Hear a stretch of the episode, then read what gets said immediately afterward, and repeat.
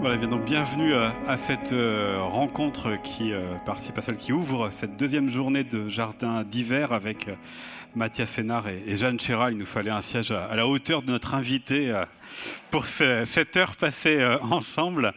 Mathias Sénard, euh, je rappelle que vous êtes euh, l'auteur associé à cette édition de Jardin d'hiver, traducteur et auteur d'une douzaine de livres, parmi lesquels euh, Parlez-leur de bataille, de rois et d'éléphants, récompensé par le Goncourt des lycéens, Boussole par le prix Goncourt. Et puis j'ai amené avec moi le livre qui est paru d'ailleurs l'année suivante, dernière communication à la Société proustienne de Barcelone, parce qu'il s'agit d'un livre de poésie. De poésie, il va en être euh, question. Je rappelle également qu'on peut vous entendre sur France Culture, puisque vous êtes producteur et l'animateur de l'émission euh, L'entretien euh, littéraire. Et aujourd'hui, vous avez choisi d'inviter Jeanne Chéral. On vous connaît bien pour vos chansons, et vous êtes aussi l'autrice de deux livres. Celui-ci, à 5 ans, je suis devenu terre à terre, qui était paru en, en 2020 sur euh, les mots de notre vie et de notre quotidien.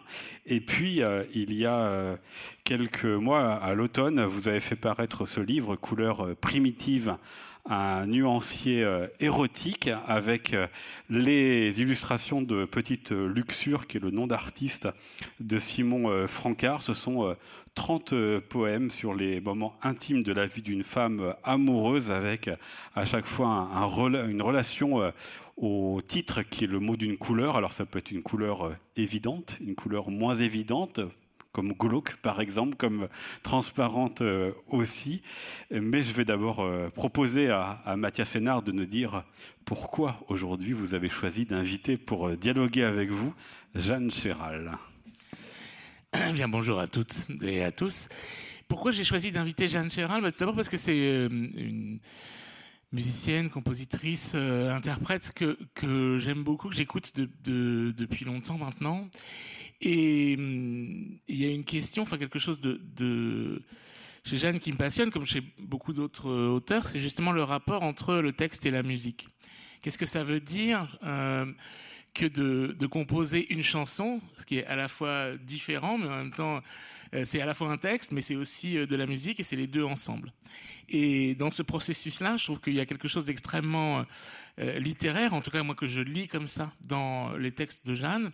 Et quand j'ai- lu donc ces, deux livres, je me suis dit ah oui, je, je m'étais pas trompé. Il y a vraiment aussi cette interrogation, enfin cette façon de voir dans une chanson un texte. Alors peut-être, ce qui m'intéressait comme question, c'était euh, est-ce qu'il y a des chansons qui sont plus texte Est-ce qu'il y a des chansons qui sont plus musique? Est-ce qu'on commence par la musique? Est-ce qu'on commence par le texte Est-ce que les deux vont ensemble? Je pense que les trois sont vrais euh, selon les, différents moments. Et, moi, peut-être parce que euh, je ne suis pas musicien et que je n'écris pas de chansons, j'ai toujours été absolument fasciné par, ceux qui avaient ce, pouvoir absolument, absolument magique de rentrer dans nos têtes pour y rester pendant euh, plusieurs jours. Vous savez, quand on a un air dans la tête et qu'on ne peut pas s'en défaire et que les mots comme ça tournent en boucle euh, et vous accompagnent au quotidien dans le métro, dans, toutes les situations de la vie. Et voilà, c'est un, pouvoir qui, me- fascine absolument. Et, et Jeanne, là, et donc je voulais l'interroger parce que je- j'avais cette occasion euh, aujourd'hui sur comment, comment est-ce qu'on fait ça. Donc, ça. Ça naît d'une passion jalouse pour, euh, pour son travail. Voilà. Vous aviez un tout petit peu approché à votre manière dans Boussole, puisque le personnage principal était un musicologue, donc euh, il était question non pas du créateur de musique, mais dans tous les cas, Oui, voilà. d'un rapport Ça- à la musique.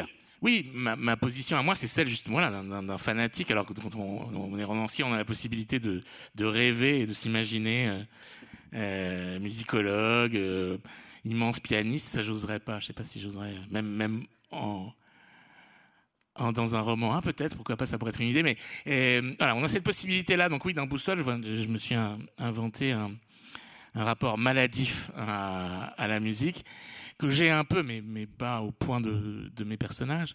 Et, mais oui, c'est vrai que la, musique, la chanson, la musique classique et la musique d'aujourd'hui fait vraiment partie de, ma vie au quotidien.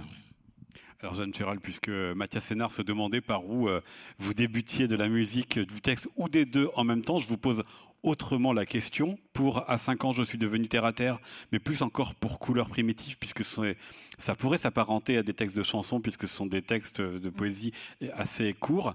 comment vous avez décidé que ces textes seraient sans musique?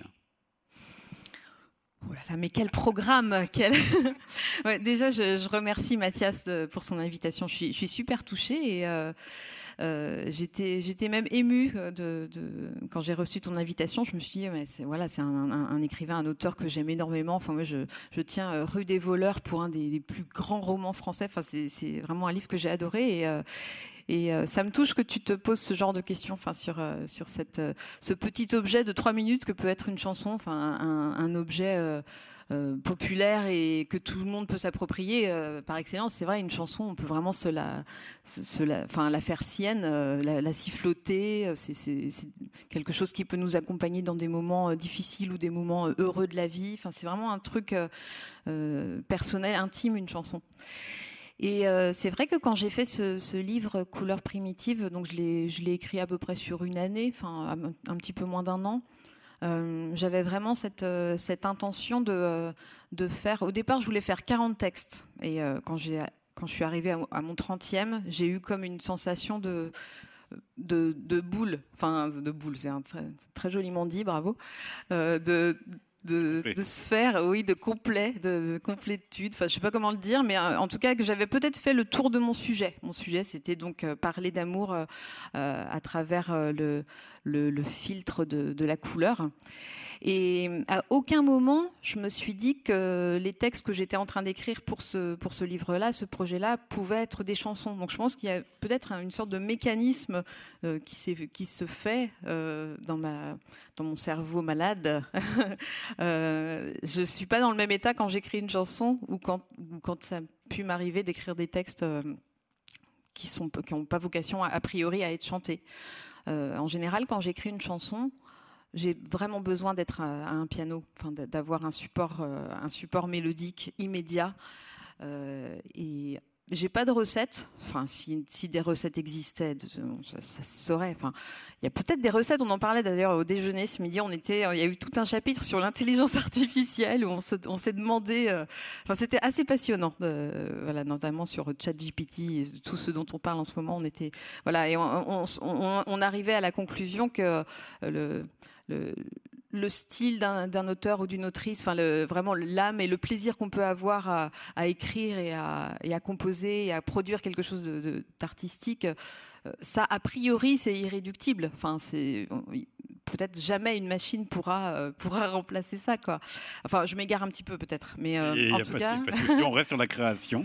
oui, en tout cas, euh, je, pense que je suis pas dans le même état quand, quand, j'écris une chanson et, quand j'écris quelque chose pour un. Enfin, j'ai pas une grande expérience de, des livres encore, mais vraiment une chanson pour moi, ça avance en même temps. Le texte et la musique avancent en même temps, se, se nourrissent l'un l'autre et, et des fois ça, peut m'arriver de commencer une chanson euh, on dit en yaourt, tu vois, et le texte, le sens vient, plus tard. Donc c'est quoi Tu commences, tu, mets un accord, deux accords, tu fredonnes quelque chose oui, en général, ce qui, me, ce, qui est, ce qui est un déclic pour faire une chanson, c'est une suite d'accords qui me plaît. C'est plutôt, c'est l'harmonie, quoi. Une harmonie qui me plaît. J'ai rarement une mélodie qui me tourne en tête. C'est plutôt des accords et après la mélodie se construit euh, par-dessus. Euh, et ça m'est arrivé euh, plusieurs fois euh, de démarrer une chanson sans savoir vraiment de quoi j'allais parler. Enfin, donc c'est vraiment la musique d'abord en réalité. C'est-à-dire qu'il n'y a pas à l'inverse des mots où tu te dis, euh, je sais pas, une suite de trois mots qui ferait ta ta tam tam, par exemple dans ta tête où tu dis ces trois mots-là et tu sais, essayes de leur trouver une. Non, c'est jamais dans ce sens-là. Ah, ça a dû m'arriver, mais c'est plus ah, ça, m'est peut-être arrivé euh, quand j'ai écrit pour d'autres.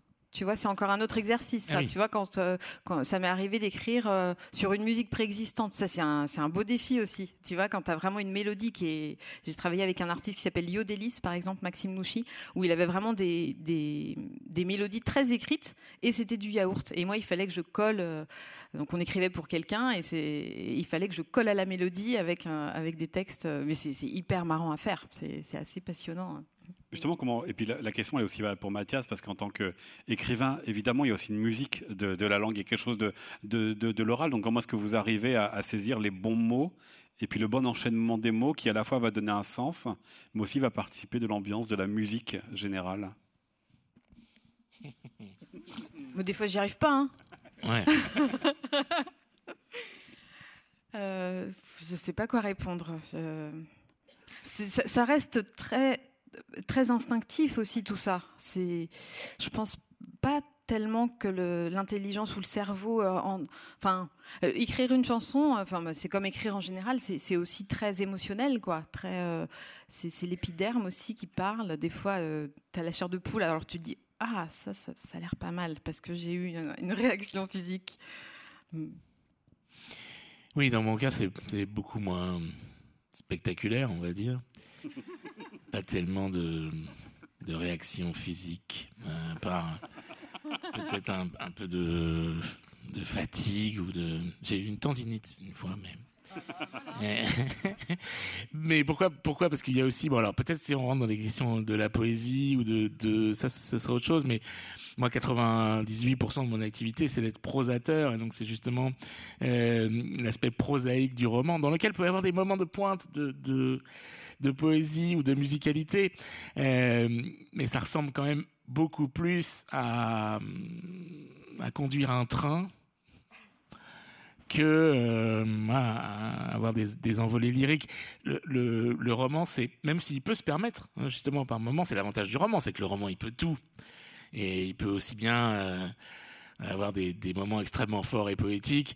Mais il a quand même justement ce côté euh, locomotive où il faut avancer, il faut raconter une histoire, il faut faire vivre des personnages. Et, et là, ça demande aussi une espèce de de, constance qui que je ressens moi comme étant assez éloigné justement du, du, travail de la poésie qui requiert aussi euh, une espèce de, de, présence à soi qui est aussi euh, assez différente. C'est qu'il faut savoir aussi créer le moment. Il y a, y a énormément de choses. Alors que avancer sur un roman, c'est, euh, voilà, ça demande au contraire plutôt l'inverse, de la constance, euh, avoir vraiment les, fils dans la main et dans la tête, une, concentration sur un projet à long terme, euh, qui est très différent justement de, de, produire un, un, texte bref ou une, ou une, une chanson dans lequel là on, on lance toute une, énergie pour même si après évidemment il y a du travail on y revient on, transforme les textes. Néanmoins pour moi c'est assez opposé au, travail romanesque. Et alors, Jeanne Chéral, quand vous avez donc euh, écrit ces, poèmes de, de, couleur primitive, donc on a compris que s'il n'était pas dès le départ question qu'il y ait de, la musique, mais cette dimension musicale quand même des mots, de la langue, comment est-ce qu'elle vous a habité, si elle vous a habité pendant la création? Ce qui m'a plu dans, ce, dans, cet exercice d'écriture, c'est euh, déjà de faire des, vers, enfin d'utiliser des formes, euh, d'écrire de, des alexandrins, même si c'est hyper désuet. Moi, j'adore les alexandrins. Je trouve que c'est hyper vivant en fait un alexandrin. C'est vraiment une petite bête quoi sur douze pattes. Euh, de faire des, sonnets, même des haïkus, des choses comme ça, de faire des, enfin, d'utiliser la, la, rime, euh, ça peut paraître un peu scolaire. C'est vrai que la, la rime euh, a tendance à être peut-être un petit peu abandonnée dans la poésie aujourd'hui. C'est plus, c'est peut-être un peu ringard, mais j'assume vraiment mon côté ringarde. Donc j'ai eu envie de ça. Qu'est-ce que tu en penses, Mathias Non, mais justement, je, je suis pas d'accord parce que c'est le, le, côté chanson. C'est-à-dire que dans la chanson, il y a, euh, il y a des vers de 8 pour la plupart du temps. En fait, en réalité, très souvent, si on regarde ouais, c'est vrai. contemporaine, c'est beaucoup de 8.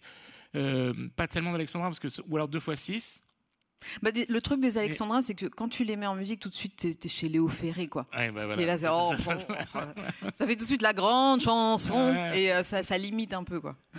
Oui, ouais, mais sinon, c'est vrai que c'est plutôt des vers de 8. Et la, la rime, euh, c'est vraiment un, un, un, pouvoir magique, je pense, au contraire.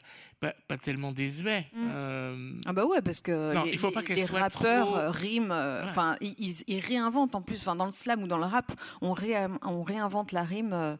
Tu vois, et, et il faut rimer des choses, je sais pas moi, euh, euh, malhonnêtes avec baromètre parce que ça, ça, sonne, ça sonne presque pareil, mais pas tout à fait. Moi, j'adore ce genre de ce genre de rime approximative et en même temps très riche, quoi. Oui, ou qui se base juste sur une consonne ou, ou dans laquelle il manque les, les voyelles. Enfin, ça, ouais. c'est des pouvoirs que qu'ont ouais. d'autres langues, euh, comme comme l'espagnol, par exemple, qui a un système de rime un, un peu plus riche que le nôtre. Et mais cette possibilité de de, de la rime c'est un peu le XXe siècle, enfin la poésie euh, des vers libres, ça qui nous en ont privé. Et, et c'est vrai qu'il y a eu un moment peut-être, euh, il y a encore une dizaine ou une quinzaine ou même une vingtaine d'années dans lesquelles on, les poètes hésitaient à retrouver un peu ce, ce, matériau classique du, du vers ancien. Et je pense qu'aujourd'hui, plus du tout. Ça devient justement, mmh. euh, on a retrouvé euh, la liberté d'antan de faire des rimes, plus de complexe. Ouais. Mmh. Ou les deux, parce que dans ce livre aussi, Mathias Sénard, bah, il y a des poèmes avec rimes et d'autres sans rimes. Il y a cette liberté de d'une forme qui varie. Oui, exactement, tout à fait. Il y a des, des, poèmes en vers libre. Euh. Après, ce, ce, livre, alors, qui est apparemment un, un, recueil de poèmes, malgré son nom extrêmement prosaïque, la dernière, sommation. La dernière, pas la dernière sommation. C'est pas mal, ça, la dernière sommation euh, à la Société Proustienne de Barcelone. Non, c'est la dernière communication à la Société Proustienne de Barcelone, société qui existe d'ailleurs, Société Proustienne et respectable de Barcelone, dont je suis membre, même si j'ai pas payé ma cotisation depuis un moment. Et... Ça va retweeter.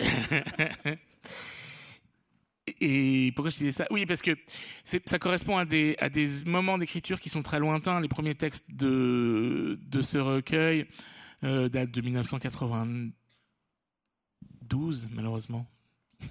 J'aimerais bien que ce soit plus proche, mais je pense que c'était ça. C'est Beyrouth, ouais, c'est le guerre du Liban. C'est euh, donc oui, ça doit être 92-93. Donc j'écris ça. Juste après guerre quand je suis à Beyrouth. Et après, ça va jusqu'en 2019 ou non peut-être pas 2017 ou 2018. Donc ça passe par des époques, moi, de façon d'écrire qui sont très différentes. Et c'est vrai que c'est un peu à l'envers de ce qu'on pourrait imaginer, puisqu'au départ, j'écris plutôt en vers libre, au contraire.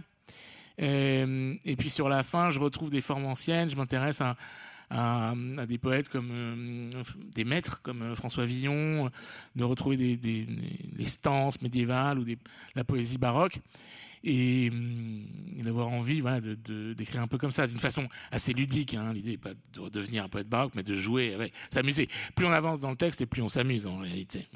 Je peux lire un petit texte bah, Avec plaisir. d'un texte qui s'appelle Balkan, donc un texte de, de Mathias Sénard, parce que je, trouve que, enfin là, c'est vraiment un texte euh, qui rime et c'est un c'est un vrai plaisir quoi. C'est un plaisir de c'est un plaisir gourmand en fait des fois les, les rimes. Je, vais lire les deux les deux premiers euh, les deux premières strophes.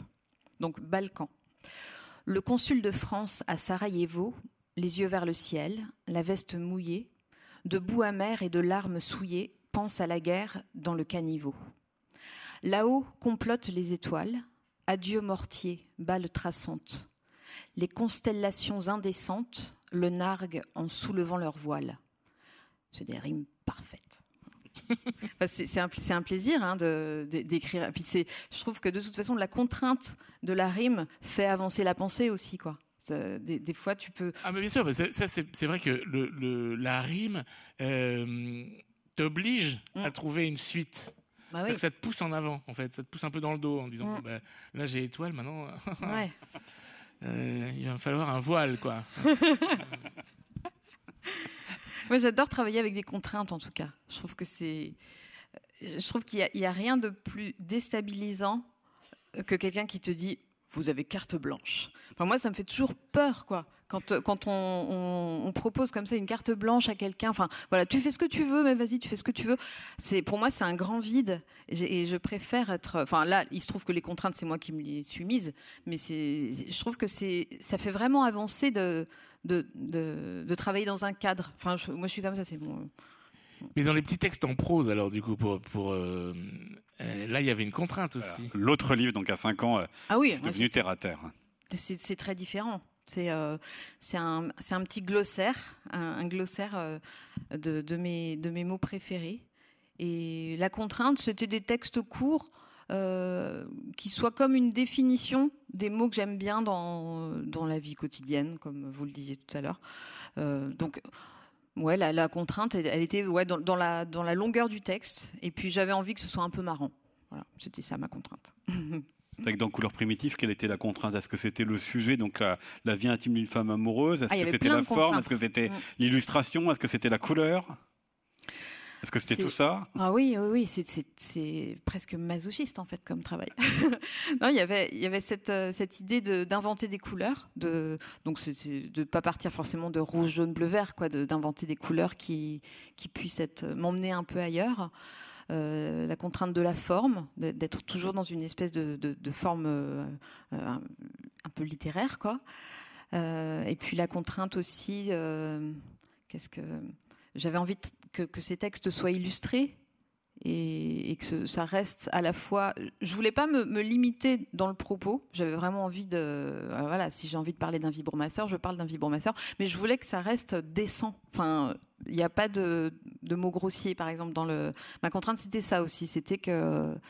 euh, je voulais pas choquer pour choquer. Enfin, je suis pas, je suis pas forcément là-dedans. Et en même temps, j'aime bien euh, parler de sexualité. Enfin, j'aime bien parler, j'aime bien parler de cul, mais j'aime pas euh, choquer pour choquer. Voilà. parce que déjà dans vos chansons, il y en a quelques-unes. Euh, bah, c'est, passionnant 69, de voir, voilà, Cheval de feu, des, textes comme ça. C'est, passionnant, puis c'est quand même assez central dans, dans, nos vies, quoi. Parler d'amour, parler de ce qui nous fait vibrer, de ce qui nous, de ce qui nous donne une flamme dans la vie, quoi.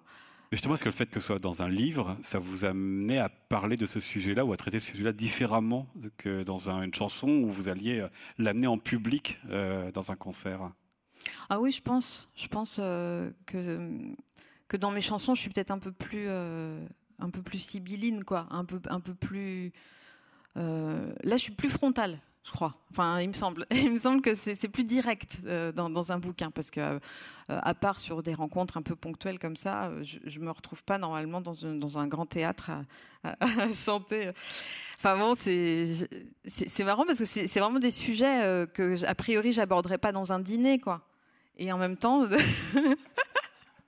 C'est comme il y a quelques années, j'avais écrit une chanson qui s'appelait Comme je t'attends, une chanson sur le désir d'enfant.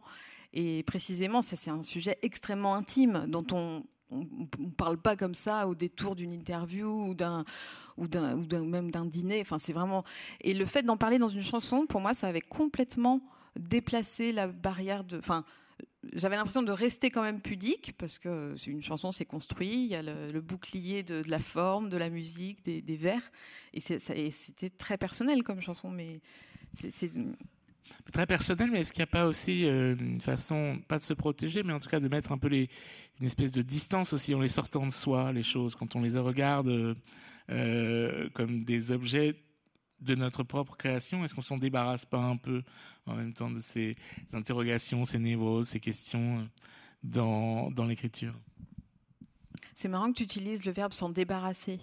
Euh, moi j'ai l'impression qu'une fois que c'est quelque chose a été écrit, bah, voilà, je, m'en éloigne un peu. Bah ouais, et il y a un côté euh, catharsis, quoi. Enfin, il y, a un côté, ça, fait vraiment du bien de, de, parler de ce genre de choses. Euh, qu'on en revient à l'intelligence artificielle, ça, ça lui fait pas du bien à l'intelligence artificielle de faire des faux textes. Et donc, euh, mince, j'ai perdu le fil un peu. C'était euh, en écrivant se débarrasser, sortir de soi euh, ces sujets-là. Ouais, les, sortir de soi et du coup en faire quelque chose peut-être de plus général que, que, soi, quoi. Enfin, de, de toucher peut-être d'autres personnes avec une expérience. Moi, c'est ce que j'adore, euh, je sais pas, chez Véronique Sanson, euh, chez Camille, chez Barbara, enfin chez les artistes que j'aime. Ce que j'aime, c'est d'avoir l'impression de rentrer dans leur dans leur intérieur, quoi, dans leur cœur. C'est ce qu'on attend d'un artiste, je pense. Mm. Mathias Sénard, est-ce que ces deux livres de Jeanne Chéral que vous avez lus, est-ce qu'ils vous ont donné accès à une même intimité, un même personnage de Jeanne Chéral Ou est-ce parce que ces livres sont différents dans leur forme, dans leurs propos? Ah, C'est amusant comme question. Euh, j'avais peut-être peut-être parce que euh, on, se connaît pas bien, mais j'avais, pour moi, il y avait vraiment, c'est pas forcément les mêmes personnes qui, hmm. qui écrivent euh, et qui chantent. Hmm. J'ai l'impression que c'est pas forcément la. mais et, et le, le les couleurs primitives, par exemple, j'avais du mal à les imaginer en chanson. Je, je, t'entendais pas les chanter. Ça, c'est... Ouais, mais moi non plus. Ouais.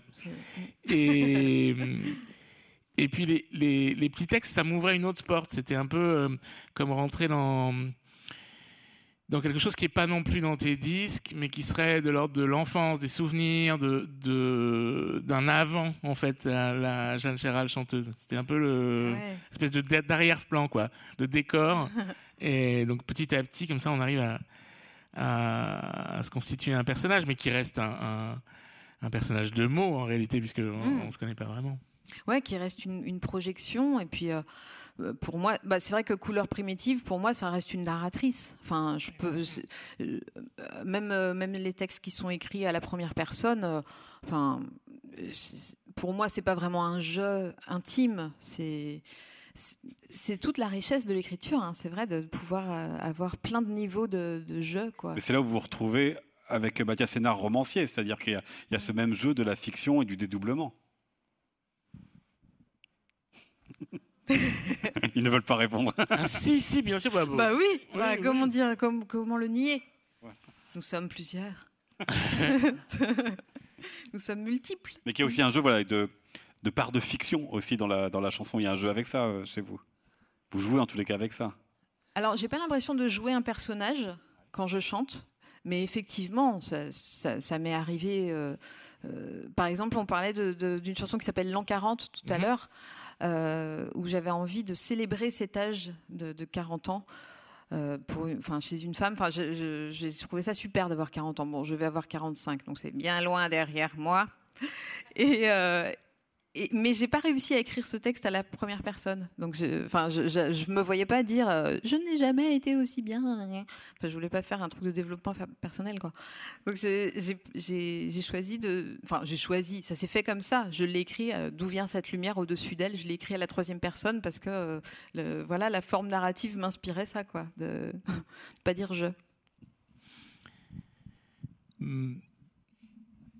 Oui, mais c'est euh, ça me semble très, très juste et très intéressant parce qu'il y a des moments où peut-être parce que c'est là où on touche des choses extrêmement personnelles et extrêmement intimes, qu'on a besoin, dans un rapport justement à ce qui va devenir public, de les éloigner un peu de nous et de, de, de prendre une distance. Alors, qui est une espèce de ou une forme de dans mon cas de, de, de pudeur. J'ai pas forcément envie de, raconter ma vie. Donc trouver cette euh, enfin j'ai pas forcément envie que, que, les autres me connaissent peut-être aussi hein, et donc il y a cette volonté un peu de de mettre une forme de distance du secret qui est celle aussi de, de la fiction.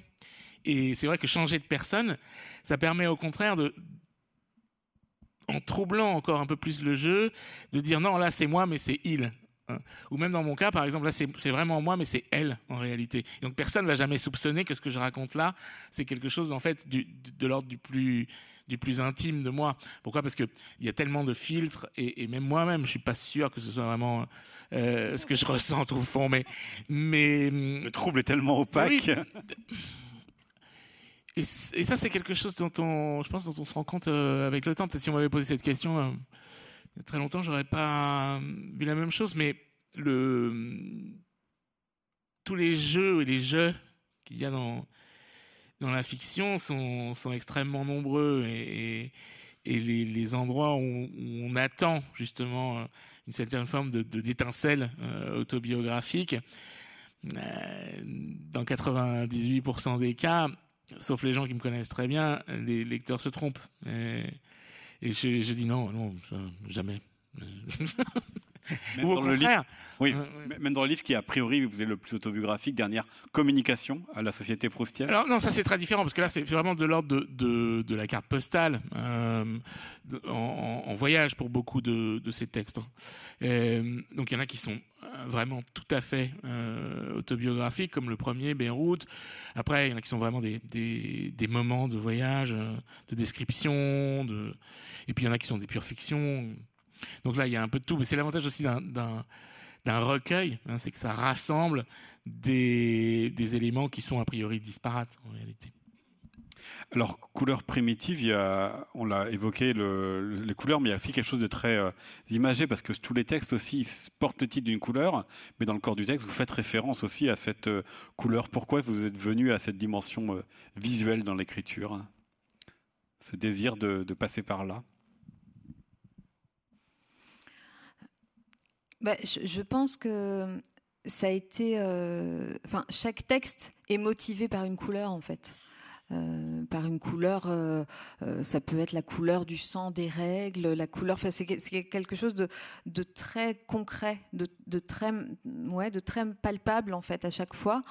et je trouvais ça chouette, enfin inspirant, de partir de choses qui sont si prosaïques, si proches de nous, si liées au corps, et, et d'en faire un, objet, comment dire ouais, un, texte.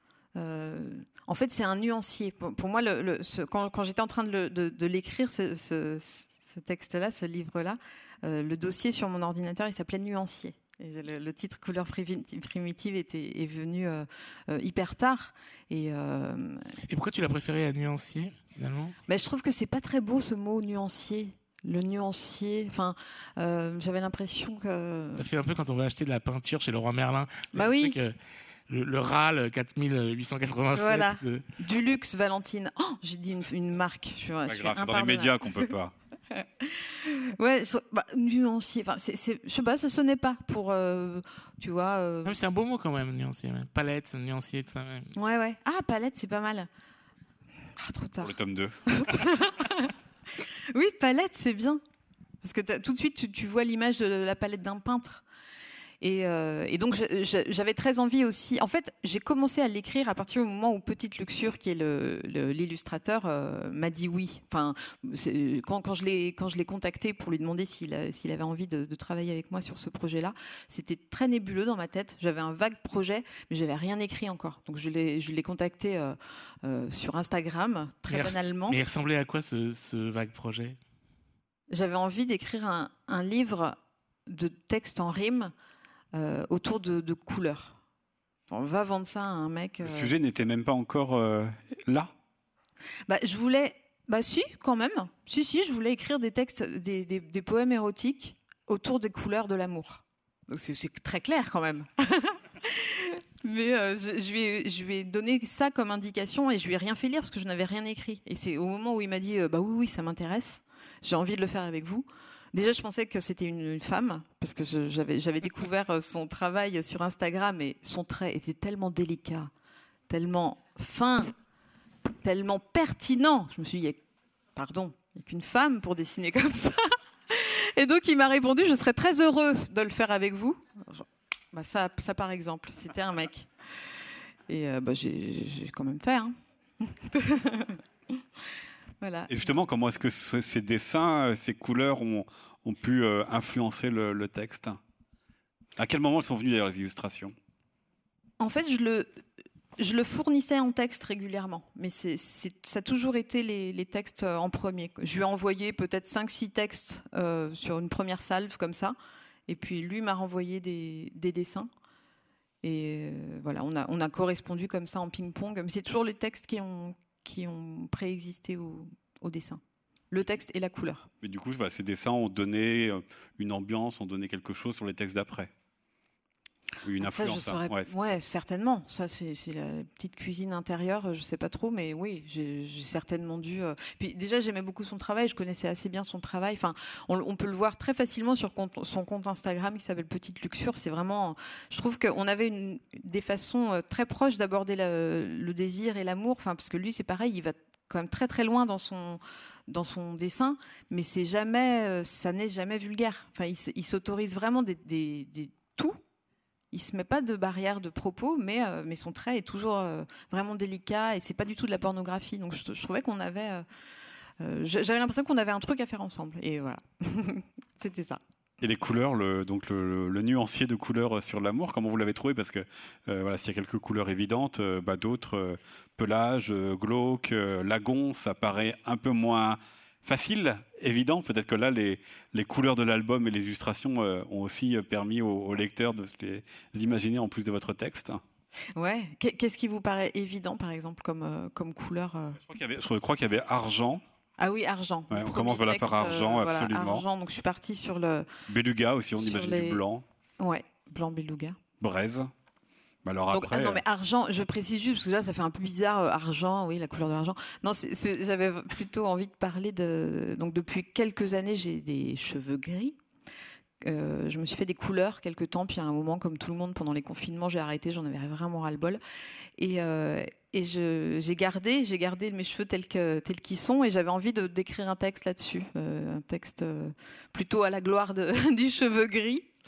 Mais c'est vrai que c'est un, un, vrai sujet, c'est un vrai sujet actuel en fait, le, le, fait pour pour les femmes de d'assumer entre guillemets l'apparition des, des, cheveux blancs, des cheveux gris. Enfin, c'est un sujet qui me, qui me préoccupait en tout cas. ce qui vous mm. permet d'ajouter un autre sens, qui est, euh, il y a, parce qu'il y a Louis, il y a le visuel, mais il y a aussi le toucher, le toucher euh, du cheveu. Ce sont des textes aussi qui, font, qui convoquent hein, mm. tous les sens. Hein. C'est important aussi ça. Ah ouais, bien sûr. Ah oui, ça, ça, reste assez, assez charnel quoi, comme, euh, comme approche de, de l'amour. La dimension visuelle, euh, Mathias Sénard aussi, elle est très présente dans, votre, euh, dans vos que vous donnez beaucoup à voir les voyages, vous donnez beaucoup à voir là où sont vos personnages. Évidemment, euh, quand on est dans Parle-leur de bataille de rois et d'éléphants, là on est avec Michel-Ange. Michel-Ange en plus qui se compare à, à Léonard de Vinci dans cette édification d'un pont sur Constantinople, qui, fait, est la, la, raison de, de ce roman. La dimension visuelle, comment est-ce qu'elle nourrit aussi votre écriture? Bah, il y a deux, disons, deux niveaux. Euh, il y a ce qu'on peut voir et observer. Euh, et puis après, comment est-ce qu'on essaye, euh, pas toujours heureusement, dans l'écriture, de transmettre comme impression visuelle. Et malheureusement, les deux coïncident pas toujours. C'est jamais simple. Encore la, vue, ça va comme sens. Hein, le, plus complexe étant euh, l'odorat, à mon avis. Mais euh, parce que on n'a pas de mots. Euh, c'est très personnel en plus. Hein. Non, mais même essayer de me dire, alors ce parfum, il est comment? Et vous allez trouver voir que vous, en fait, on utilise des adjectifs qui vont avec d'autres sens. Si je vous dis par exemple un parfum fleuri, euh, bah oui, mais ça, ça a à voir avec des fleurs, pas tellement avec ce que c'est que l'odeur. Un parfum poivré, un parfum piquant, un parfum. C'est soit le goût, le toucher, euh, euh, mais l'odorat en soi. Est-ce qu'il y a des mots euh, pour l'odorat? Pas vraiment. Donc, pour ça, la vue, on a plus de chance puisque un peu toute notre une grande partie, en tout cas, de la tradition de, l'écriture passe par la description. C'est quelque chose d'assez, fascinant, ça, de voir comment le roman, finalement, s'encombre et se charge de plus en plus au fil des siècles euh, de cette affaire de la description. C'était le roman qui devait un peu conserver l'image du monde. Et alors peut-être moins au XXe siècle, puisque euh, euh, entre-temps la peinture, la photographie, la vidéo se chargent un peu hein, de, de cet aspect-là. Mais dans le, le, le, récit, il y a toute une partie de description. Et, c'est vrai que c'est pas facile. Parfois, euh, bon, tout le monde se souvient des immenses descriptions des, des romans du 19e euh, sur lesquels on s'endormait, enfant et adolescent. Le roman de la momie où il met 20 pages à faire euh, trois pas. Voilà, exactement. Euh, ou le, le, les fameuses pages du début du livre dans la vallée, ainsi de suite. Enfin, toutes ces choses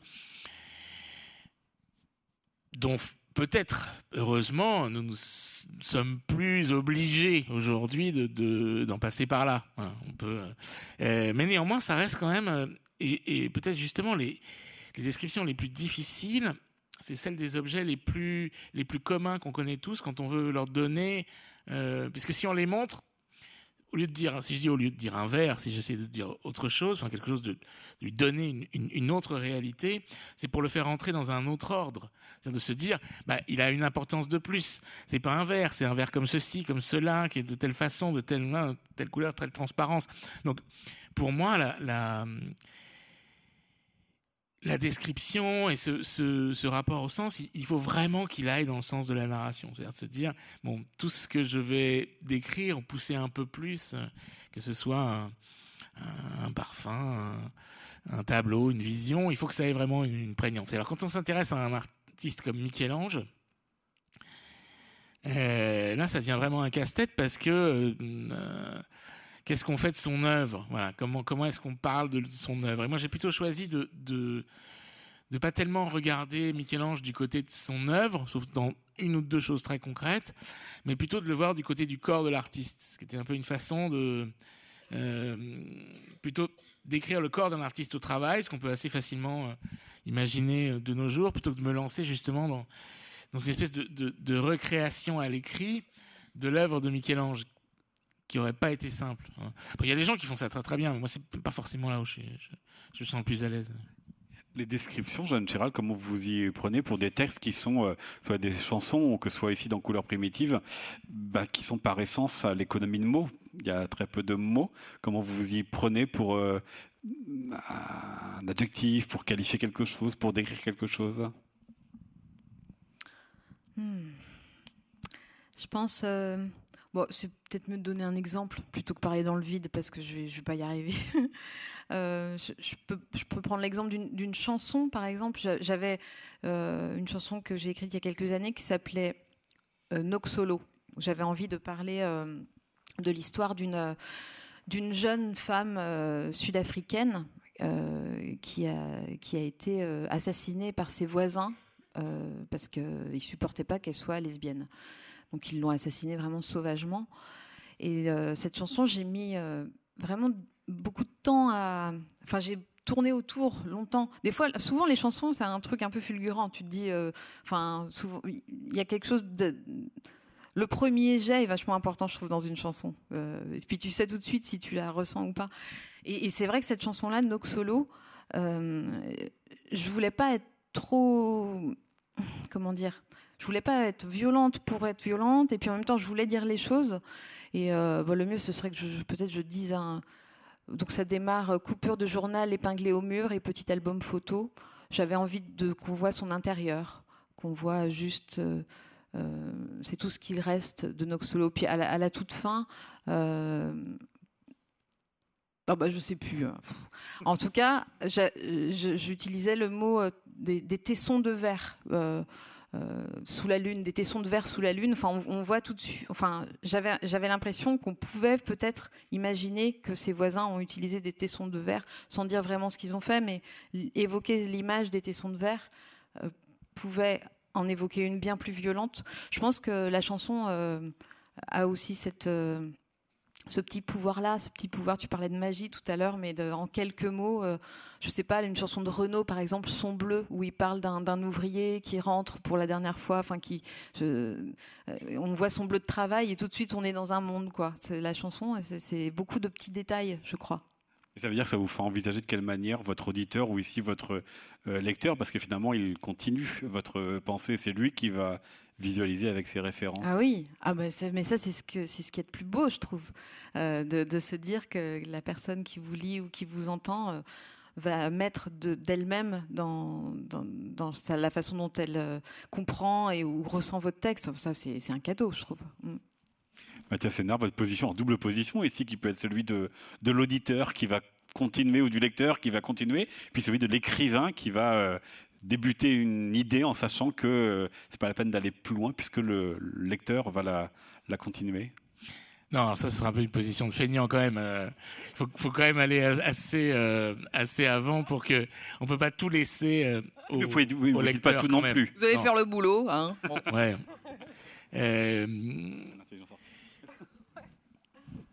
Ça c'est aussi une, question pas facile à régler, mais même pour rien vous cacher, en ce moment, je suis en train d'écrire un livre, bon, comme d'habitude, hein. Euh, et, cette question des, du non-dit, en fait, du, du hors-champ, on pourrait dire, ou de ce qu'on laisse à, l'imaginaire du, lecteur. C'est jamais facile de trouver le bon cran. Euh, est-ce que là j'en dis trop ou pas assez? Est-ce que euh, est-ce qu'on va bien comprendre ce qui se passe derrière et qu'on ne voit pas? Comment est-ce qu'on peut laisser deviner, c'est-à-dire laisser pénétrer le lecteur dans quelque chose qu'il ne voit pas, mais qu'il comprend quand même tout de même. Alors pourquoi? Parce que parfois, on a des narrateurs à la première personne qui sont en train de raconter quelque chose, par exemple, mais qui doivent le lecteur doit comprendre que ce qu'ils disent ne correspond pas à la réalité, par exemple. C'est-à-dire que vous avez quelqu'un qui est en train de vous mentir. On peut, tout à fait imaginer un narrateur qui dit je et qui est en train de vous mentir. donc il faut réussir à faire comprendre au lecteur que ce qu'il est en train de lire ne correspond pas à la réalité de l'ensemble du roman. Ou, euh, autre cas de figure, il y a un secret un peu ou un, ou un mystère dont celui qui raconte l'histoire n'a pas forcément connaissance. Mais le, le, lecteur, lui, euh, euh, oui. Hein. Et donc il faut trouver un peu la, bonne distance hein, pour que l'imagination du lecteur puisse reconstituer un peu tous les fils du roman. Mais sans pour autant en dire trop. Pourquoi? Parce que soit on brise la vraisemblance, c'est-à-dire que d'un coup vous regardez lui, vous dites, attendez, mais il n'est pas censé savoir ça. Comment est-ce qu'il peut savoir ça? Ou que le, roman s'effondre tout simplement parce qu'il n'y a plus cette, tension euh, qui fait que, vous voulez avancer. Donc c'est jamais ces questions-là sont jamais réglées d'avance. C'est toujours euh, des décisions pas simple à, l'heure d'écrire, ou même à l'heure d'imaginer même comment se peut se dérouler un, roman. Alors, Jeanne Chéral, une des première euh, réponse qu'a faite euh, Mathias Sénard pour dire pourquoi elle avait envie de vous inviter, c'était de comprendre comment ça se fabrique une, euh, une chanson, le rapport texte-musique. Et je voudrais vous poser la question de la fin plutôt. comment ça se termine une chanson? Comment ça se termine un, poème? Puis pour Mathias, évidemment, comment ça se termine un, roman? Comment vous sentez que là, en quelques mots, bah, vous avez, comme vous disiez tout à l'heure, la sphère, les, les 30, la boule, voilà, les 30 textes qui se, qui se suffisent. Mais comment vous sentez même qu'un texte, qu'une chanson, si on y ajoute un mot, si on ajoute une note, un instrument, euh, ça s'effondre. Oh, bah, euh, je pense que de toute façon, euh, je parlais d'instinct tout à l'heure, il y, a vraiment une, grande part d'intuition avec, avec une chanson. Et, après, je pense que j'ai l'impression que, qu'une chanson peut être à peu près, enfin, avoir sa forme définitive. Euh, mais je laisse toujours une petite porte ouverte quand même, une petite porte de souris, quoi, en me disant, euh, il y a peut-être un moment. par exemple, j'avais écrit une chanson sur mon dernier album sur sur l'enterrement de Jacques Higelin, qui a été un moment qui m'a énormément bouleversée. Enfin, c'est un une des plus fortes émotions de ma vie, je pense. Et et au dernier moment, au, vraiment au moment d'enregistrer la voix, j'ai enlevé à un moment, je parlais de ses enfants et j'avais l'impression d'être trop intrusive en fait. Et je l'ai vraiment enlevé très très tard dans le processus parce que j'ai eu cette petite alerte euh, tardive. Euh. donc euh, c'est oui, c'est une, intuition comme ça, un peu lissée sur le temps. mais au, fil du temps, faut, ouais, je pense qu'il faut s'écouter. Puis c'est pas du tout une science exacte, exacte évidemment c'est subjectif. Et puis la chanson, contrairement au roman, a l'avantage qu'elle puisse être reprise et donc être retransformée dans les différentes interprétations. Ouais, ah oui, ça, ça c'est vrai. Et c'est en plus en tant qu'interprète, moi c'est un exercice que j'adore, faire des reprises. Enfin, c'est, je trouve ça passionnant. Alors jusqu'où est-ce que dans les concerts récents, vous transformez vos chansons du début que vous pouvez reprendre? Ah, des reprises de moi-même Eh oui Genre Alain Delon qui parle de lui à la troisième, à la, hein, troisième personne. Euh, Pour avoir certains de vos concerts, il n'y a pas que les chansons du dernier album à chaque fois. Ah non, mais moi je pensais des reprises de d'autres artistes. Euh, mais je, euh, non, je pense j'ai jamais modifié un texte. Des fois, je trouve que des, chansons plus anciennes sont, je les aurais sans doute pas écrites comme ça, mais par respect pour l'autrice, je change pas. Mathias Sénard sur la question de la, fin. Alors nous, on n'a pas cette, dimension de, de l'interprétation ou très peu. Donc, mais il y a, effectivement ce moment qui est la, la relecture des épreuves, c'est-à-dire euh, donc comment ça se passe le, très simplement le, la fabrication d'un livre. Bon, je rends mon, mon manuscrit à, l'éditeur qui évidemment applaudit des deux mains, euh, pleure de joie, m'appelle immédiatement, voilà. Et puis il, il met le, manuscrit en, fabrication entre guillemets. Ça veut dire que on va mettre le, le coulé dans la maquette euh, qui correspond à la collection dans laquelle il va être publié. Euh, euh, il y a une première correctrice qui va passer pour des questions de, forme, de tirets, de paragraphes, de, guillemets, de majuscules, et puis une correction orthotypographique. après, moi je révise le texte, et puis tout ça est recorrigé une deuxième fois, et puis on m'envoie les dernières épreuves pour bon à tirer. Et une fois, moi, je dis bon à tirer, BAT, ça veut dire, ça part à l'imprimeur. Et là, il y a ce moment d'angoisse de dire qu'est-ce que j'ai bien pu laisser comme connerie. Et alors, ça peut être euh, et, parfois, ça m'est arrivé au dernier moment de, de, biffer un truc comme ça en disant non, je peux pas faire ça à ma mère, quoi, ou je sais pas, ou, non, non. Et mais c'est toujours dans le sens comme ça de, de de la retenue, quoi de retirer. C'est pas que je me dis ah non là je vais rajouter un paragraphe entier, bon ce qui les rendrait fous par ailleurs parce qu'il faudrait tout tout refaire, mais mais mais de me dire ah non ça non. Et est-ce que c'est des questions de, tout simplement liées à l'angoisse de du fait que bah ça va devenir définitif?